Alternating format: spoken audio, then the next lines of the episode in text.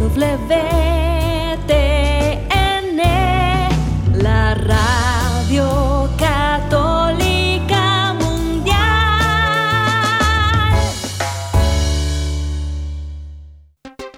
Y ahora en vivo, desde Lima, Perú, EWTN, Radio Católica Mundial, presenta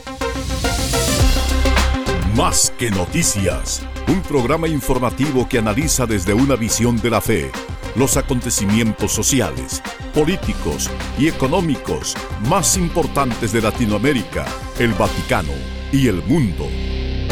Más que noticias, respuestas a las interrogantes de los temas más actuales y la manera correcta de interpretarlos a la luz de la fe. Vidas ejemplares, actualidad del Vaticano, defensa de la vida, apologética, doctrina social de la Iglesia, devociones y mucho más. Esto es Más que Noticias. Comenzamos el programa.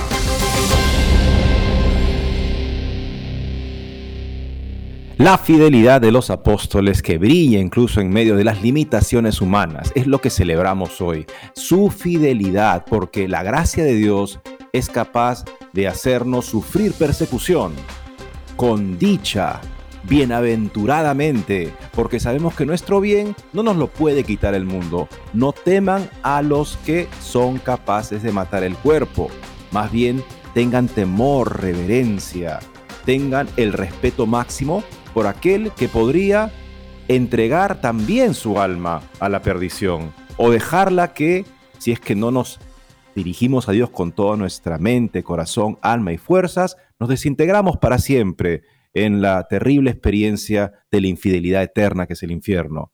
Tenemos que ser fieles acá y Dios nos da la gracia para hacerlo como se las dio a San Pedro y San Pablo. Y en San Pedro vemos claramente con momentos de grave infidelidad de la cual Él se arrepiente y el Señor siempre está listo para recibirnos. Así es que abrámonos a su gracia hoy, pidámosle la gracia de ser fieles, como lo fueron finalmente Pedro y como lo fue crecientemente en toda su vida el apóstol San Pablo. Gracias por acompañarnos hoy en Más que Noticias. Los saluda Eddie Rodríguez Morel. También reciba mi saludo amigos, les habla Guillermo Montezuma y comenzar con unas palabras de agradecimiento a estos apóstoles que ya están reinando con Cristo, gozan de la grandeza de esa casa que nos espera a todos. Por eso decir gracias, Pedro, por esa entrega, también por esos errores, pero también por el arrepentimiento, por entregar tu vida por nosotros, por la iglesia, crucificado. Y gracias Pablo también por esa pasión, por esa conversión, por esa fragilidad que deposita toda su confianza en el que todo lo puede. Intercedan por nosotros. También quisiera darle un saludo a los que son pescadores, a los hombres de mar, que están de un modo especial celebrando en este día, recordando a su santo patrón, Recemos por el Papa, amigos, recemos por el Papa con esta hermosa oración que la joven Santa Catalina de Siena, doctora de la Iglesia, dirigió al Papa y se dirigía así, llamándolo babo, como es en italiano una palabra cariñosa de llamar al Papa, porque se sentía su hija. Y les invito a rezar por él ahora en este inicio del programa con esta oración hermosa. A ti, médico inestimable de mi alma, suspiro con vehemencia, oh Trinidad eterna e infinita. Yo, finita, acudo a ti en el cuerpo místico de la Santa Iglesia, para que quites toda mancha de mi alma por medio de la gracia. No tardes más, sino que por los méritos del capitán de tu navecilla, o sea, San Pedro, a tu esposa, que espera ayuda, socórrela con el fuego de la caridad y la profundidad de la eterna sabiduría no desprecies los deseos de tus servidores, sino más bien guía la nave, oh hacedor de la paz. Oriéntalos hacia ti, para que apartados del camino de las tinieblas aparezca la aurora de la luz, los que están plantados en tu iglesia con puro deseo de salvación de las almas. Sea bendito el lazo que tú, oh Padre benignísimo, nos has dado para que pudiéramos atar las manos de tu justicia. Esto es la humildad, y fiel oración junto con los ardientes deseos de tus servidores, por cuya mediación prometes tener misericordia del mundo. Te doy gracias alta y eterna deidad, porque prometes dar pronto alivio a tu esposa. Yo entraré de nuevo en su jardín y no saldré hasta que cumplas tus promesas que siempre resultaron realidades. Aniquila pues nuestros pecados, oh verdadero Dios, y limpia nuestras almas con la sangre de tu Hijo unigénito, derramada por nosotros, para que, muertos a nosotros mismos, viviendo en Él, le demos a cambio de su pasión un rostro refulgente y un ánimo íntegro. Escúchanos también a nosotros que rogamos por el guardián de esta cátedra tuya, cuya fiesta celebramos hoy. Esto es por tu vicario, para que le hagas tal como quieres que sea el sucesor de tu viejecillo Pedro y les des lo que necesita para el gobierno de tu iglesia. Afirmo que has prometido cumplir pronto mis deseos, por ello te ruego con la mayor confianza que no tardes en cumplir las promesas, oh Dios mío. Y vosotros, hijos dulcísimos, pues es tiempo de ponerse a la obra, ved que es el momento de forzaros por la iglesia de Cristo, verdadera madre de vuestra fe. Por ello os animo a que ya plantados en la misma iglesia seáis como columnas de ella, trabajéis en este jardín de fe salvadora, con el fervor de la oración y con las obras arrojados el amor propio y toda negligencia. Cumplamos ampliamente la voluntad de Dios eterno, que nos ha llamado con este fin, para nuestra salvación, la de los demás y para la unidad de la Iglesia en la que se encuentra la salud de las almas. Así sea. Amén. Y por otro lado, amigo, tenemos este, una historia que no hace sino agravarse, la historia de la iglesia en Alemania bajo el peor liderazgo episcopal de su historia. Medio millón. Se han batido todos los récords. Medio millón de católicos abandonaron la iglesia en Alemania en el año 2022. Hasta ahora el récord había sido el año anterior, con casi 300 mil.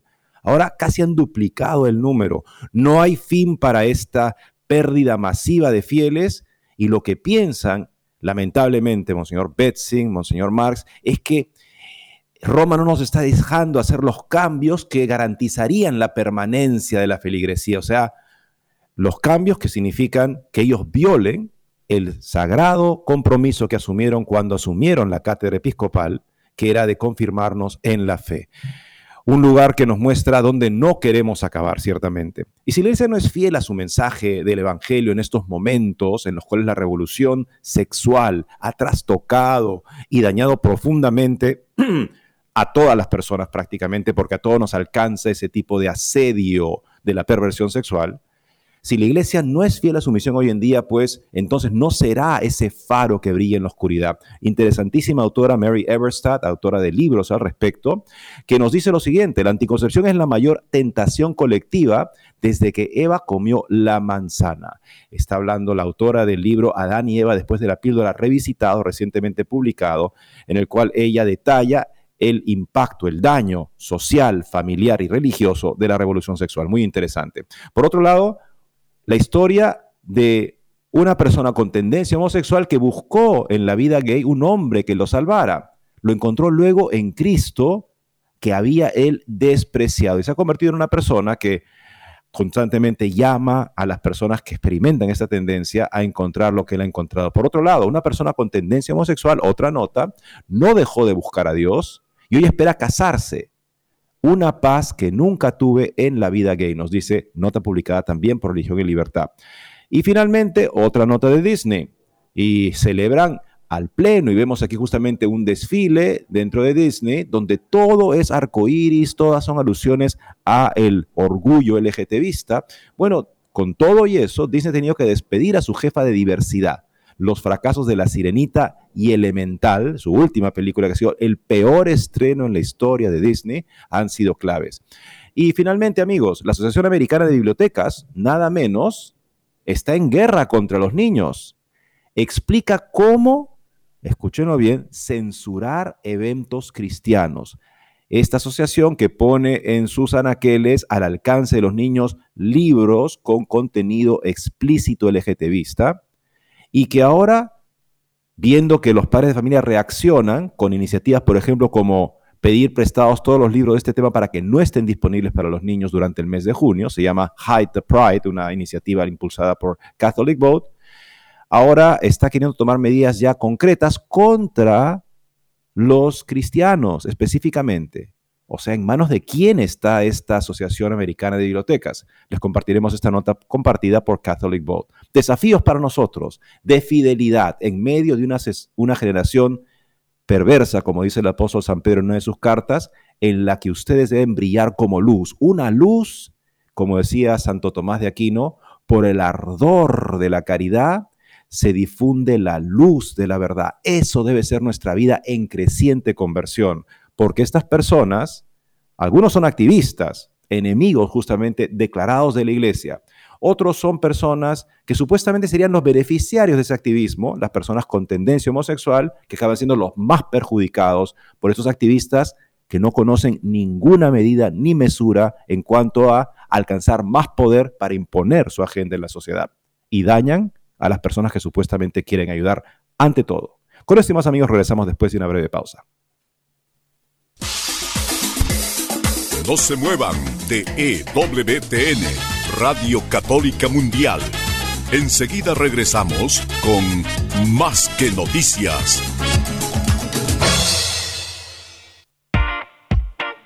Descarga nuestra app de EWTN en tu celular, donde podrás disfrutar de toda nuestra programación en vivo de radio y televisión, además de podcast, noticias y la Biblia.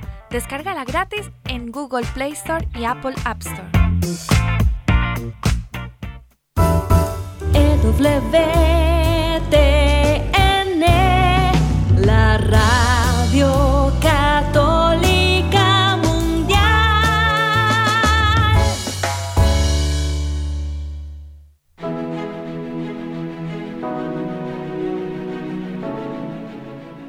Madre Angélica tuvo la convicción de seguir a Dios a pesar de todas las dificultades, y gracias a ello, día con día somos más las personas que seguimos a Dios por el camino que lleva a la verdad, que es Cristo nuestro Salvador.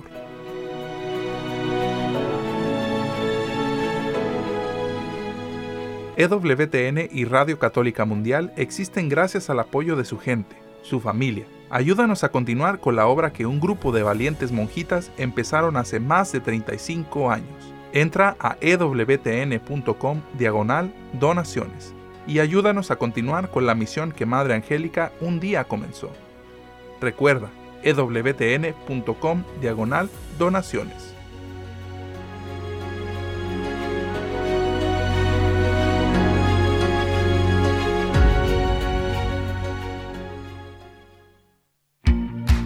¿Ya nos sigues en redes sociales?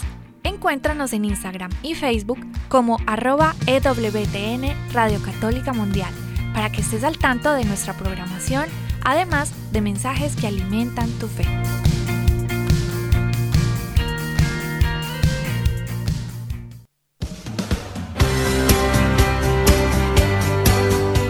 Ya regresamos en EWTN, Radio Católica Mundial, con su programa Más que Noticias. Las palabras tal vez más formidables que pronuncia el Señor Jesucristo, Dios, el Hijo Eterno del Padre, encarnado entre nosotros para revelarnos su plan de salvación, entre estas palabras está ciertamente el nombre Cefas. Cefas, que nos dice el primer capítulo del Evangelio según San Juan, es traducido Petros. O sea, el nombre que pronunció Jesucristo fue Cefas, que es una palabra aramea. Petros es la traducción griega de ese nombre, que idealmente podría haber sido traducido Petra, porque Petra es una gran roca en griego. Petros es una roca pequeña. Es un argumento que escuchamos que usan nuestros hermanos separados contra la iglesia. Dice, ¿cómo es posible que el Señor Jesucristo diga que va a construir su iglesia sobre un Petro? Si un Petro es una roquita. Bueno, entonces el Señor está diciendo algo absurdo, ¿o no? Bueno, lo que sucede, como explica el Evangelio de San Juan, es que el nombre Cefas es traducido Petros. Entonces Petros es traducido Petros simplemente porque esa es la versión masculina de la familia, digamos, este, eh, de nombre de, esta palabra, Pedro, ¿no? La parte femenina es Petra, no le van a llamar Petra, por supuesto, ¿no? Aquí no queremos ninguna confusión de género al inicio del Evangelio, ¿correcto? Entonces, se le llama Petros, pero su nombre es Cefas, y lo vemos justamente, sobre todo en el apóstol San Pablo, él siempre se refiere a él como Cefas, justamente usando el nombre arameo. El nombre arameo es gran roca. O sea, en el Antiguo Testamento, ese nombre y todos sus nombres, digamos, equivalentes, referidos a una persona, son referidos exclusivamente a Dios. Solo Dios es llamado Cefas, como en este salmo. Solo en Dios descalza mi alma. De Él viene mi salvación. Él es mi roca, mi alcázar, no vacilaré. En otras palabras, Dios como la roca sobre la que construyo mi vida. En ese sentido, lo que dice el Señor Jesucristo a Cefas, que no dijo Petros, dijo Cefas, tiene todo el sentido del mundo. Sobre estas Cefas construiré mi iglesia. O sea, está diciendo que el apóstol, el apóstol Pedro tiene la misión de ser un fundamento para la iglesia. ¿Por qué? El Señor también lo dice en la última cena y lo dice de una manera que nos dé a entender que todos tenemos que ser fieles a la enseñanza del Evangelio que nos llega a través de la fidelidad de los apóstoles. Al que usted los escucha, a mí me escucha. O sea, podemos construir nuestra vida sobre la palabra de Dios, como piensa el salmista del Antiguo Testamento, la palabra de Dios que nos comunica en la plenitud del Evangelio Jesucristo y sus apóstoles que lo representan, en la medida que ellos son fieles a Jesucristo, nosotros también podemos tener esa misma palabra para construir nuestra vida. Pero el Señor dice lo siguiente, el demonio ha querido cribarlos a todos ustedes como paja. Está hablando de los apóstoles en segunda persona plural. Pero luego empieza a hablarle a Pedro específicamente, así sin hacer ningún tipo de transición. Pero yo he rogado por ti, Pedro, para que tu fe, por ti Cefas, digámoslo en arameo, para que tu fe no desfallezca y cuando te hayas convertido, confirma a tus hermanos. Esa es la roca, Pedro, el que nos confirma en la fe. Pero el Señor también le dice, cuando te hayas convertido, confirma a tus hermanos. En otras palabras, todos estamos en la prueba. El hecho de que Pedro tenga la misión tremenda de confirmarnos en la fe no quiere decir que lo va a hacer indefectiblemente. Dependerá de la fidelidad de Pedro al Señor Jesucristo. Y si es que Pedro no piensa como Dios, sino como los hombres, entonces, mientras no se convierta, no puede cumplir con su misión. Cuando te hayas convertido, cumple con tu misión, confirma a tus hermanos. Por eso cuando el Señor le da este nombre formidable a Simón, el hijo de Juan, y le pone el nombre Cefas, y empieza posteriormente a hablar de su pasión y muerte, y Cefas le dice, Señor, que nunca te pase eso. Y el Señor dice, lo vio a Pedro y vio a su alrededor, a todos, y dijo, apártate de mí, Satanás, eres para mí piedra de tropiezo, escándalo literalmente, porque piensas como los hombres y no como Dios. ¿Qué está diciendo el Señor? No es que el Señor era una persona eh, voluble, el Señor está diciendo, tú eres Cefas, pero tienes que pensar como Dios. ¿Quién piensa como Dios? El Hijo Eterno del Padre, lleno de gracia y de verdad. Y Él nos da el Evangelio. Y si a veces, por estar en este mundo, en medio de preocupaciones humanas temporales, dejamos que eso gane y perdemos de vista la palabra de Dios, entonces pensaremos como los hombres y no como Dios, y ninguno de nosotros será capaz de cumplir con su misión, la misión que Pedro tiene de confirmarnos en la fe. Esto es muy importante tenerlo presente porque tenemos que rezar por el Santo Padre particularmente en el día de hoy, para que pueda cumplir con su misión, no obstante el asedio ideológico y de error que lamentablemente también lo rodea a él y que hemos expresado de una manera particularmente, ¿cómo decirlo?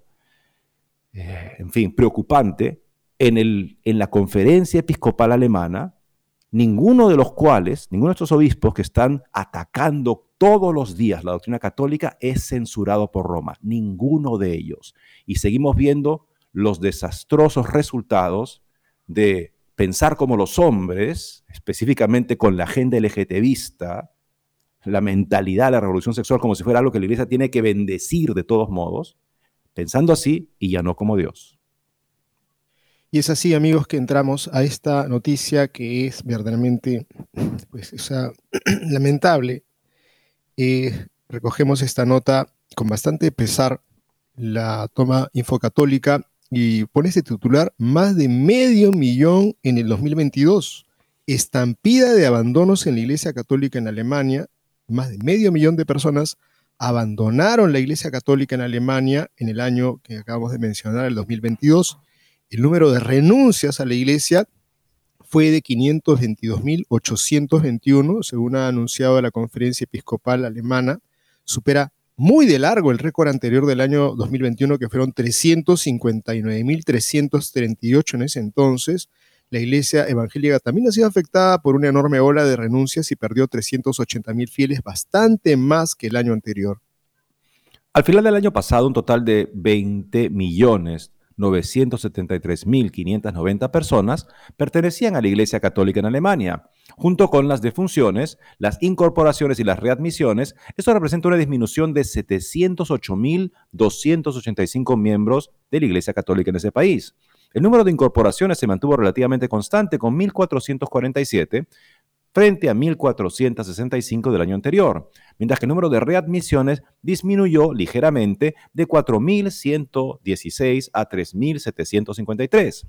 La mayoría de las renuncias se produjeron en términos absolutos en la arquidiócesis de Colonia, con 51.345 frente a 40.772 del año anterior, seguida de Múnich y Frisinga, la diócesis de Monseñor Marx, 49.029 frente a los 35.323 del año anterior. Y Friburgo, 41.802 frente a los 30.043 del año anterior.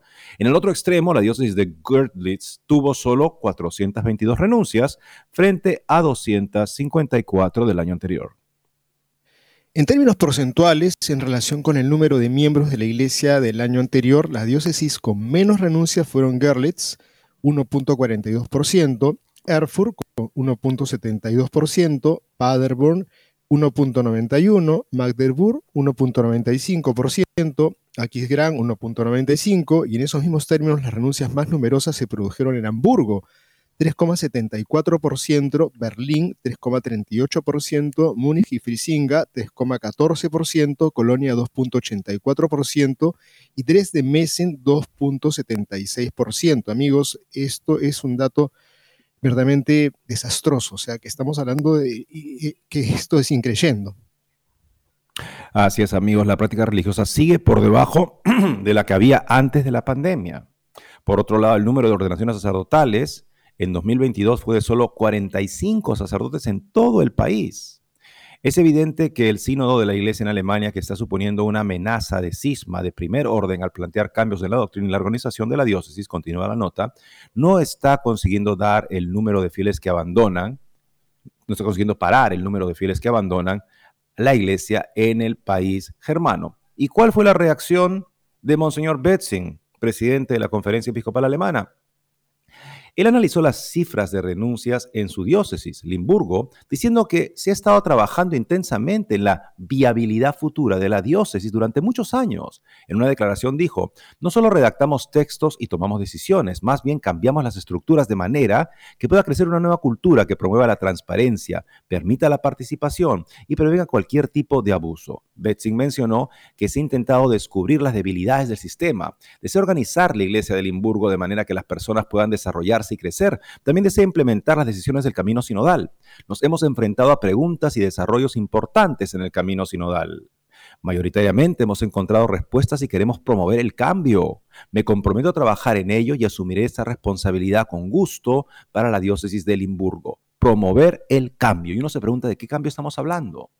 No es cuestión la iglesia de fidelidad al Señor Jesucristo, si se habla de cambios en cosas que, en fin, son procedimientos humanos para facilitar la labor de la iglesia, enhorabuena. Pero si estamos hablando de cambios a la doctrina de Jesucristo, cuando el sentido, la razón de ser de la iglesia es la fidelidad a Jesucristo, entonces verdaderamente no podemos esperar otra cosa, sino que la estampida de las personas que aún están buscando el Evangelio y que no lo encuentran, o que tal vez han extraviado tanto el Evangelio porque no lo escuchan por décadas que ya no ven el sentido de pertenecer a un grupo en el cual lo humano prevalece sobre lo divino.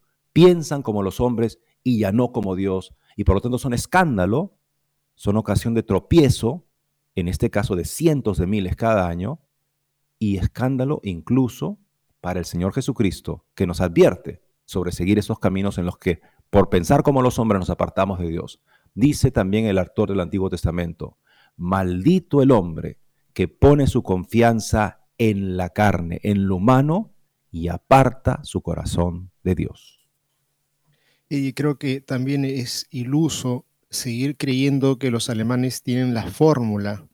La fórmula para quedar como están, creo que sinceramente mejor que se la guarden porque esto es una señal clarísima, amigos, de que es un escándalo de que gente se aparte de la fe porque los pastores enseñan lo que a ellos se les ocurre y lo que es contrario al Evangelio. Mucha gente dice, bueno, ¿qué, ¿qué, tipo de pastores son estos? Y abandonan la fe por culpa de este tipo de personajes, de este tipo de personas que están distorsionadas.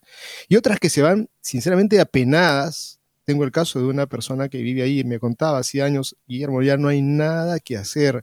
Estos pastores son contrarios al cristianismo y ya no hay nada que hacer. Lamentablemente está en la lista de gente que se ha retirado de la Iglesia Católica porque no hay pastores, sino que son lobos disfrazados de pastores y creo que es bueno que se pueda entender del daño que se está haciendo y que es hora de tomar las riendas. No podemos seguir confiando en este tipo de personajes y menos decir, han encontrado la fórmula. Ellos dicen, esto puede servir para el, el de la sinodalía, nuestra gran experiencia para terminar arruinando la iglesia. Pues no, que se la guarden.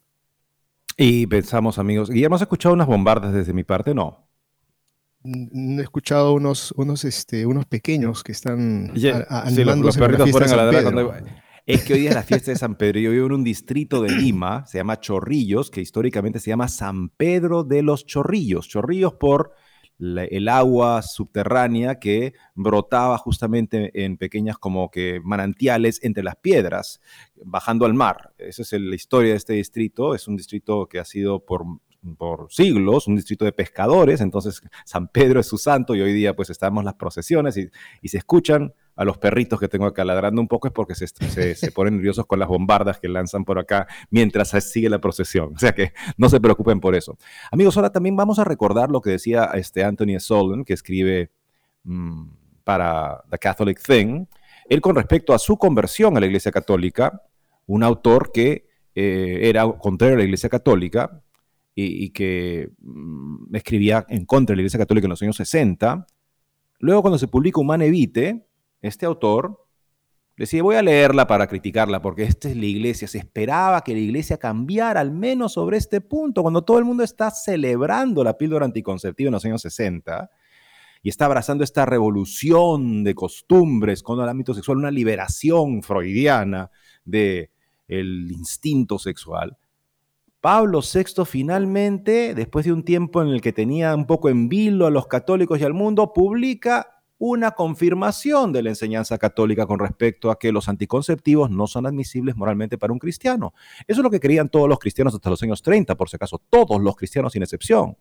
Los primeros en cuestionarlo fueron, no es sorpresa, los anglicanos, que decidieron que si bien esto era algo reñido, los anticonceptivos, con la doctrina y con la vida del discipulado cristiano, era contemplable que hubiera situaciones graves, extraordinarias, en las cuales había que dejar esa decisión a los fieles para que ellos en conciencia decidieran si podían, de hecho, por un tiempo limitado, decían utilizar estos anticonceptivos. Eso llevó a, una, a un debate muy intenso, violento incluso, dentro del mundo protestante, al cual respondió el Papa Pío XI con su documento Castico Nubi, en el cual él reafirmaba la enseñanza católica sobre la planificación natural de la familia, que no admitía este tipo de medios anticonceptivos artificiales, no los admitía. Era cuestión de abstenerse durante el periodo fértil de la mujer.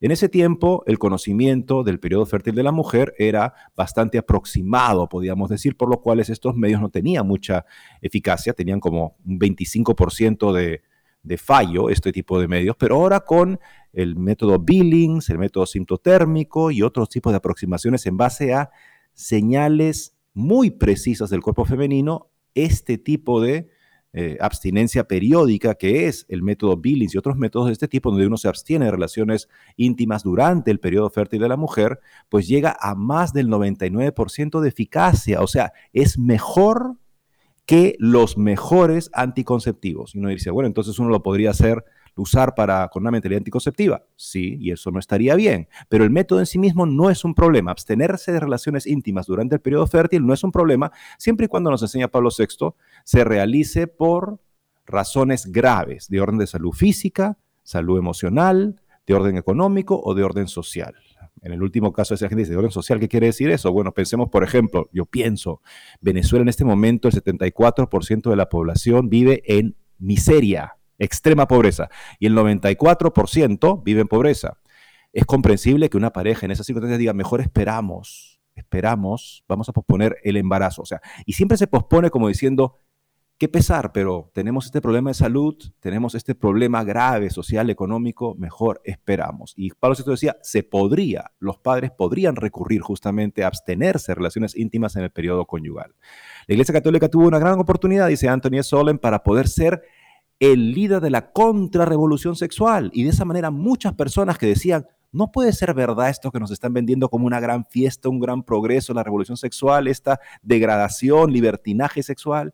Pero la iglesia, lamentablemente, dice en los Estados Unidos, al recibir el mensaje de Humane Vitae, si bien dijo lo defendemos y lo, lo abrazamos, no lo llevó a la práctica, no lo llevó a la enseñanza. Y ya se han pasado, para evitar justamente eh, que la revolución sexual se volviera contra la iglesia, pero lo que hizo al hacer eso, al tratar de cuidarse de alguna manera para no ser controversial, es que abandonó a su feligresía a los daños y estragos de la revolución sexual.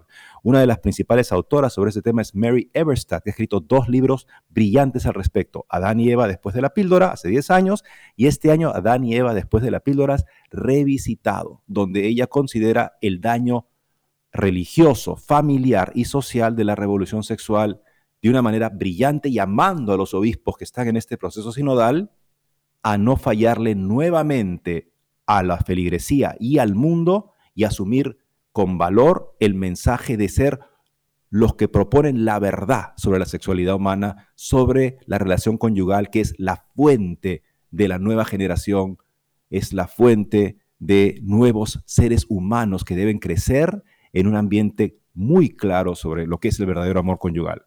Vamos a ver una interesante nota al respecto que publicó el Religión y Libertad sobre esta autora después de esta pausa. No se muevan de EWTN, Radio Católica Mundial. Enseguida regresamos con Más que Noticias.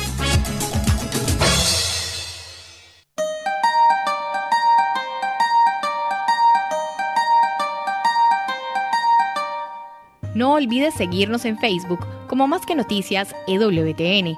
Allí podrás encontrar las noticias que tratamos día a día en el programa. Además, pueden escribirnos con sus comentarios o sugerencias.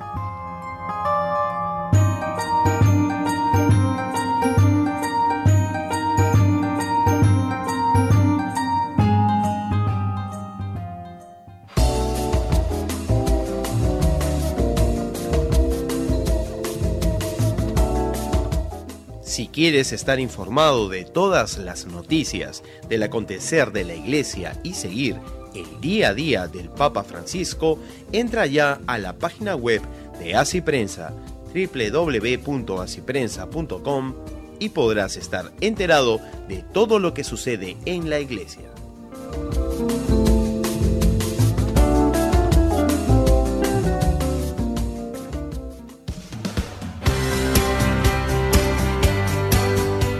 Ya regresamos en EWTN, Radio Católica Mundial, con su programa Más que Noticias. A Mary Everstadt le pidieron que escribiera un artículo al respecto de Humane Vitae en el año 2008. O sea, estamos hablando en el 40 aniversario del documento, no, el 30 aniversario del documento. Eh, no, que digo, no, 40 aniversario del documento, y ella en ese momento dijo, bueno, este tema, y es socióloga por si acaso, y dijo, este tema, bueno, voy a averiguar, voy a investigar, y se puso a averiguar y investigar porque inicialmente no es que estuviera lista para hablar al respecto, porque le parecía, es un tema claro que la mayoría de la gente profesional y los obispos, lamentablemente, y sacerdotes y muchos católicos no quieren tocar porque eres el aguafiestas, o sea, estás eh, yendo en contra de, de la fiesta que supuestamente inició en el año 68, justamente cuando estalló la revolución sexual, el mismo año que publicó Pablo VI Humane Vitae, no como reacción contra Humane Vitae, sino coincidentemente. Eso justamente debía haber sido como un signo de los tiempos para decir qué necesaria es esta doctrina justamente ahora. Y como consecuencia eso se puso a investigar.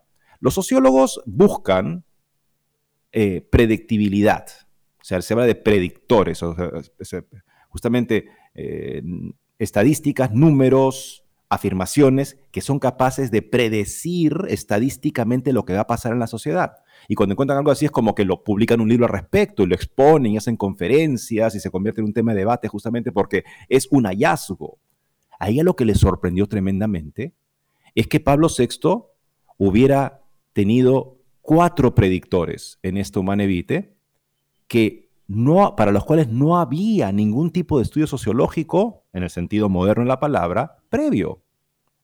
Cuando dijo él, en Humanevite, que si los anticonceptivos se difunden a gran escala, podremos esperar un rebajamiento generalizado de la moral. Dijo, es lo que ha sucedido. ¿Cómo lo supo Pablo VI? Además, veremos que crecerá un descuido del bienestar físico y emocional de la mujer. Por supuesto que también ha pasado, todos los estudios lo demuestran. Veremos también que los gobiernos empezarán a imponer políticas anticonceptivas, porque si la anticoncepción puede ser buena a nivel personal, por supuesto que también lo puede ser a nivel social y los gobiernos que manejan el tema social podrían imponer ese tipo de políticas, como ciertamente ha sucedido. Y finalmente el cuerpo humano sería visto más y más como una máquina y no ya como algo que habría que respetar como parte de la persona cuya vida es sagrada. Todo eso también se ha dado. Dijo, entonces aquí amigos tenemos algo formidable que demuestra la verdad de la, de la, doctrina católica que presenta Humanevite, que es la enseñanza constante de la Iglesia Católica, y ella dice que eso la convirtió de una socióloga que era católica a una socióloga católica y ha escrito libros excelentes al respecto. Una interesante entrevista donde ella también nos da, nos guía de la mano con todo lo que ella ha estudiado sobre este tema tan importante. Así es amigos, destrucción de las familias, aumento de los abortos y las agresiones sexuales incremento de la pobreza y los problemas sociales que llegan a ser violentos, todo parte de la píldora, explicó con claridad Mary Eberstadt, ensayista, periodista, socióloga, investigadora, senior en el Faith and Reason Institute de Washington en su Adán y Eva después de la píldora para hojas de la revolución sexual, publicada en 2013, ahora revisado y ampliado con prólogo del llorado cardenal George Pell, su objetivo, demostrar cómo también los problemas sociales más actuales y la enorme crisis que atraviesa el mundo cristiano están relacionados con ese, entre comillas, pecado original. Le preguntan así, el movimiento Black Lives Matter ha sido presentado como la revolución de los jóvenes contra el racismo blanco, pero en su libro usted demuestra que la raíz profunda hay que buscarla en otra parte. Y dice así, el racismo existe y para los cristianos es un pecado, pero el racismo por sí solo no explica porque tantos jóvenes desconectados vagan cada día por las calles de las naciones occidentales enfurecidos y a veces buscando violencia. Hay un común denominador, que no es el racismo que los une. Las bandas callejeras, por ejemplo, están casi siempre formadas de manera ineludible por jóvenes que no tienen padre. Los criminales violentos proceden de manera prevalente del mismo background, con padres ausentes. Estos hechos están bien documentados por los sociólogos y la policía, los jueces y los terapeutas los conocen bien, pero las familias destruidas y la ausencia de la figura masculina también afecta a los que no son criminales. Las personas necesitan a la familia para prosperar. Si las familias son débiles, sus miembros buscarán instituciones que las sustituyan, incluidas algunas que son perniciosas. La siguiente pregunta. Intentamos resumir las conclusiones de su primer libro. ¿Qué tiene que ver la difusión de la píldora con Black Lives Matter? Este, este movimiento de protestas en Estados Unidos que tomó tantas calles y destruía monumentos y, atacaba eh, instituciones públicas. Le responde así Mary Everstadt. Es una cadena de acontecimientos. La adopción en masa de la anticoncepción química y de otro tipo a partir de los años 60 cambió radicalmente la familia occidental. Las personas tienen menos hijos y se casan más tarde, suponiendo que se casen. El aborto y las familias separadas han hecho que la familia sea aún más frágil y reducida al mismo tiempo. Mientras la familia se debilita, también el cristianismo se debilita. Efectivamente, las iglesias se han debilitado en gran medida porque la familia se estaba desintegrando a un ritmo nunca antes visto en la historia. Es una de las tesis que ella establece en su último libro, la suerte de la familia y de la religión van juntas. Cuando se fortalece la religión, la familia se fortalece. Y cuando se fortalece la familia, la religión se fortalece. Las dos dependen una de otra, interesantemente. Una relación que usted ha explicado en su libro Como el mundo occidental perdió realmente a Dios. Responde esto, los seres humanos necesitan vínculos con las comunidades. A medida que las comunidades primordiales de la familia y la fe se han vuelto más problemáticas, cada vez más personas han desviado su fidelidad y su apego a otros grupos, en especial los que se basan en políticas identitarias o en relaciones comunes de etnia, raza, tendencias eróticas, LGBT, etc. Estos grupos políticos actúan como familias y comunidades religiosas sustitutivas. Le preguntan, el ejemplo de las comunidades anglicana y luterana está a la vista de todos. La versión light del cristianismo, la adecuación a los tiempos, es la muerte de las iglesias. Y sin embargo, no parece que se haya aprendido la lección. Estábamos justamente hablando de esto en Alemania, ¿no?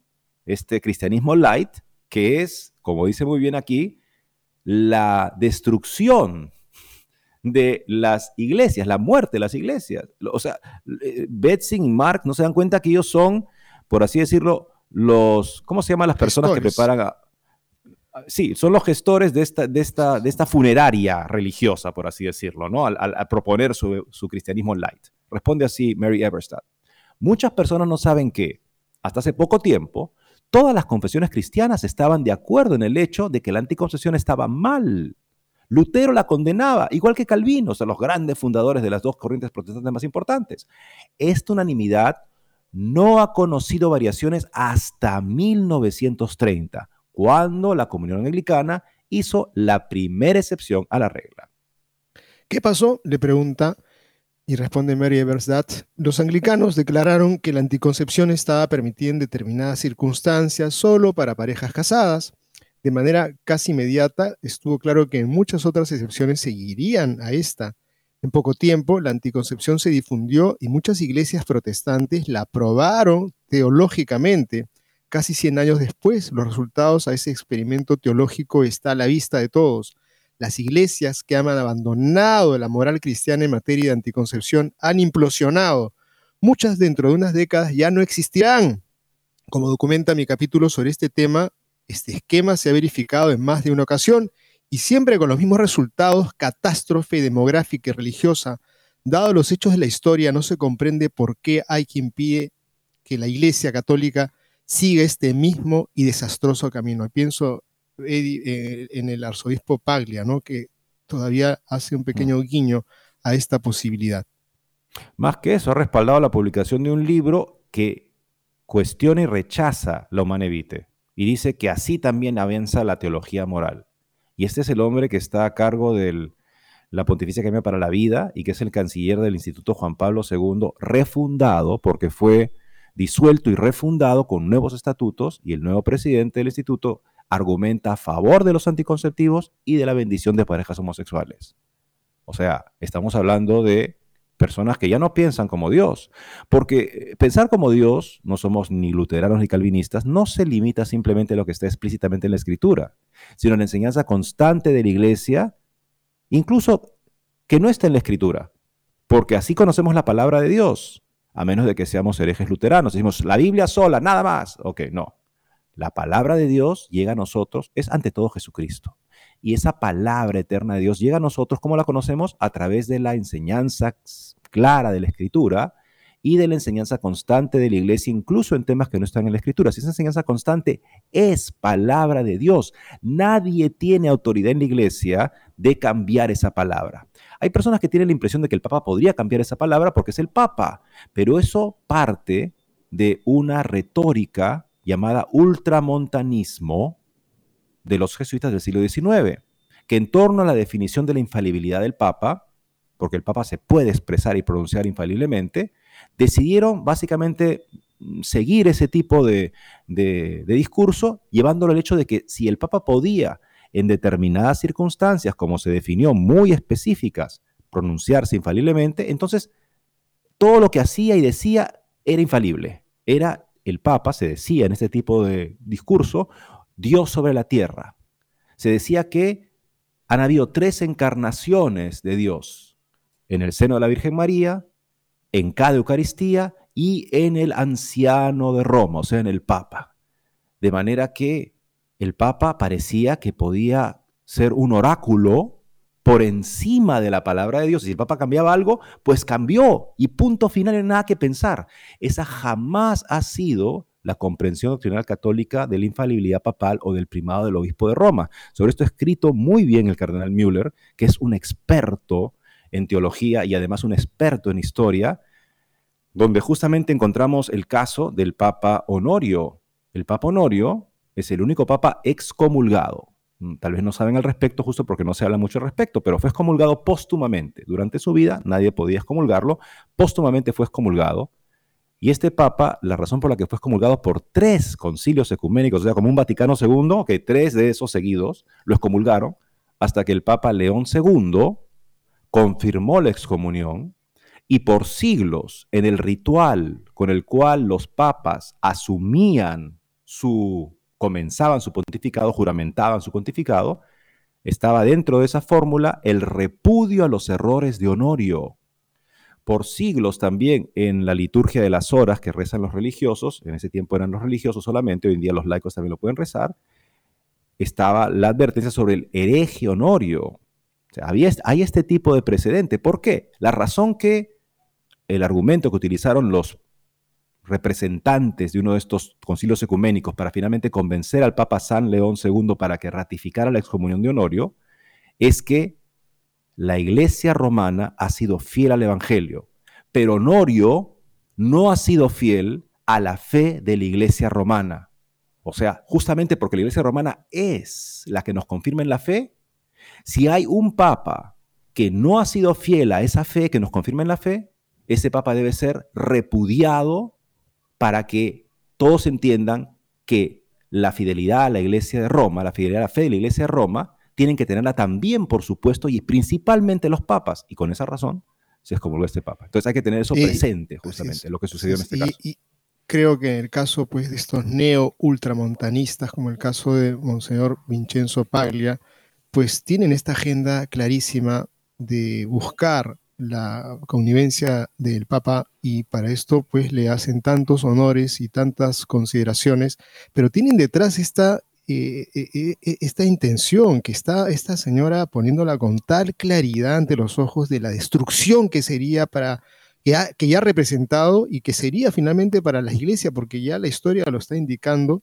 que ha sido parte de esta tremenda desgracia que estamos viviendo en el mundo y del cual algunos como este señor arzobispo, pues pareciera que le caería muy bien la pregunta de Cristo que le dijo a Magdalena, ¿no? ¿Qué estás buscando? ¿Qué estás buscando? Porque esta propuesta que está haciendo es fatal. Miramos siguiente pregunta que le hacen Quisiera el Guillermo, que quede muy claro este punto, ¿no? El punto es que nadie puede cambiar la palabra de Dios en la iglesia. Y la palabra de Dios los católicos la conocemos en la tradición escrita, el sentido claro de la escritura, y en la tradición oral la enseñanza constante de la iglesia, esté o no en la escritura, siempre y cuando sea constante, es palabra de Dios, como enseña el Concilio Vaticano II. Nadie está por encima de eso. El magisterio supremo de la iglesia también pontifica, lo enseña el Concilio Vaticano II, está al servicio. Ese es justamente el argumento ecuménico fuerte del Concilio Vaticano II.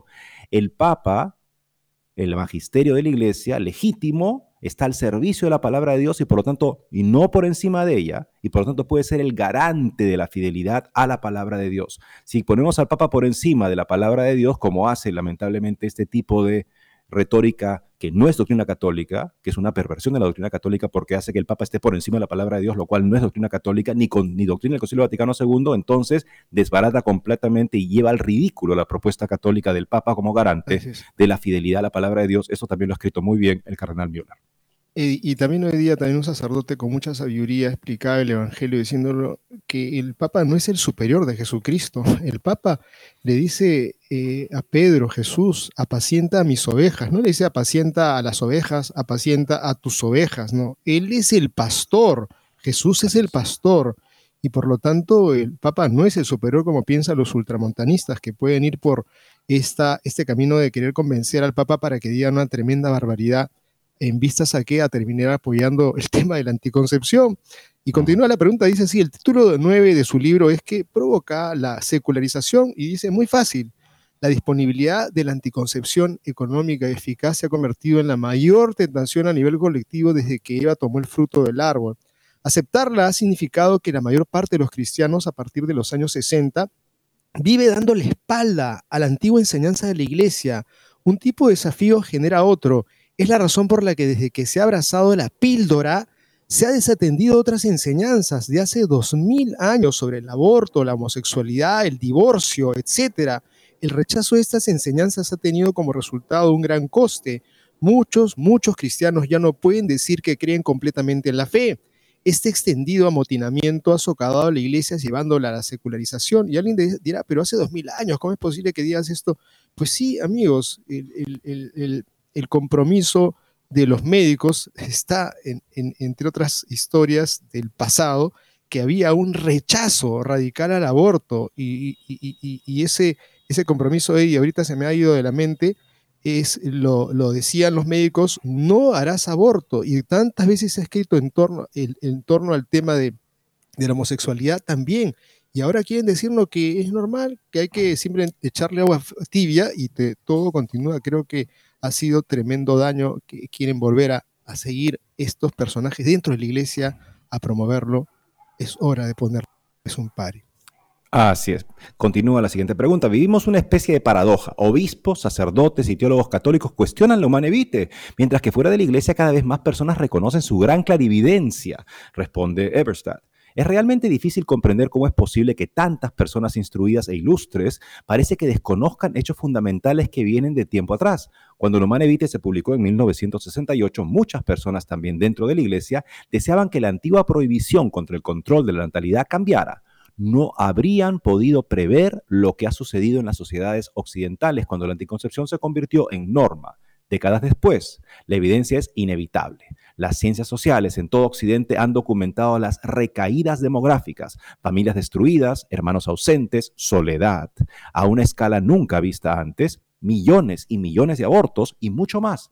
Todas estas consecuencias de la revolución sexual han, venido, han tenido como resultado enormes costos humanos y sufrimiento, como también la difundida dependencia de la pornografía, otra forma de sexo consensual, entre comillas, no conyugal.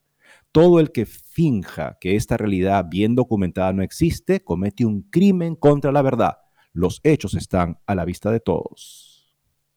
Una ojeada a las numerosas notas de pie de página del libro lo demuestra. En Italia hay cardenales, obispos que declaran intocable la ley 194, la ley que permite el aborto en este país, porque en ella hay partes buenas, entre comillas. ¿Cómo valora esta conciliación? Y aquí responderá con mucha humildad. No soy una experta en derecho italiano, pero ensalzar leyes que protegen el aborto significa tomar parte de una, en una mentira.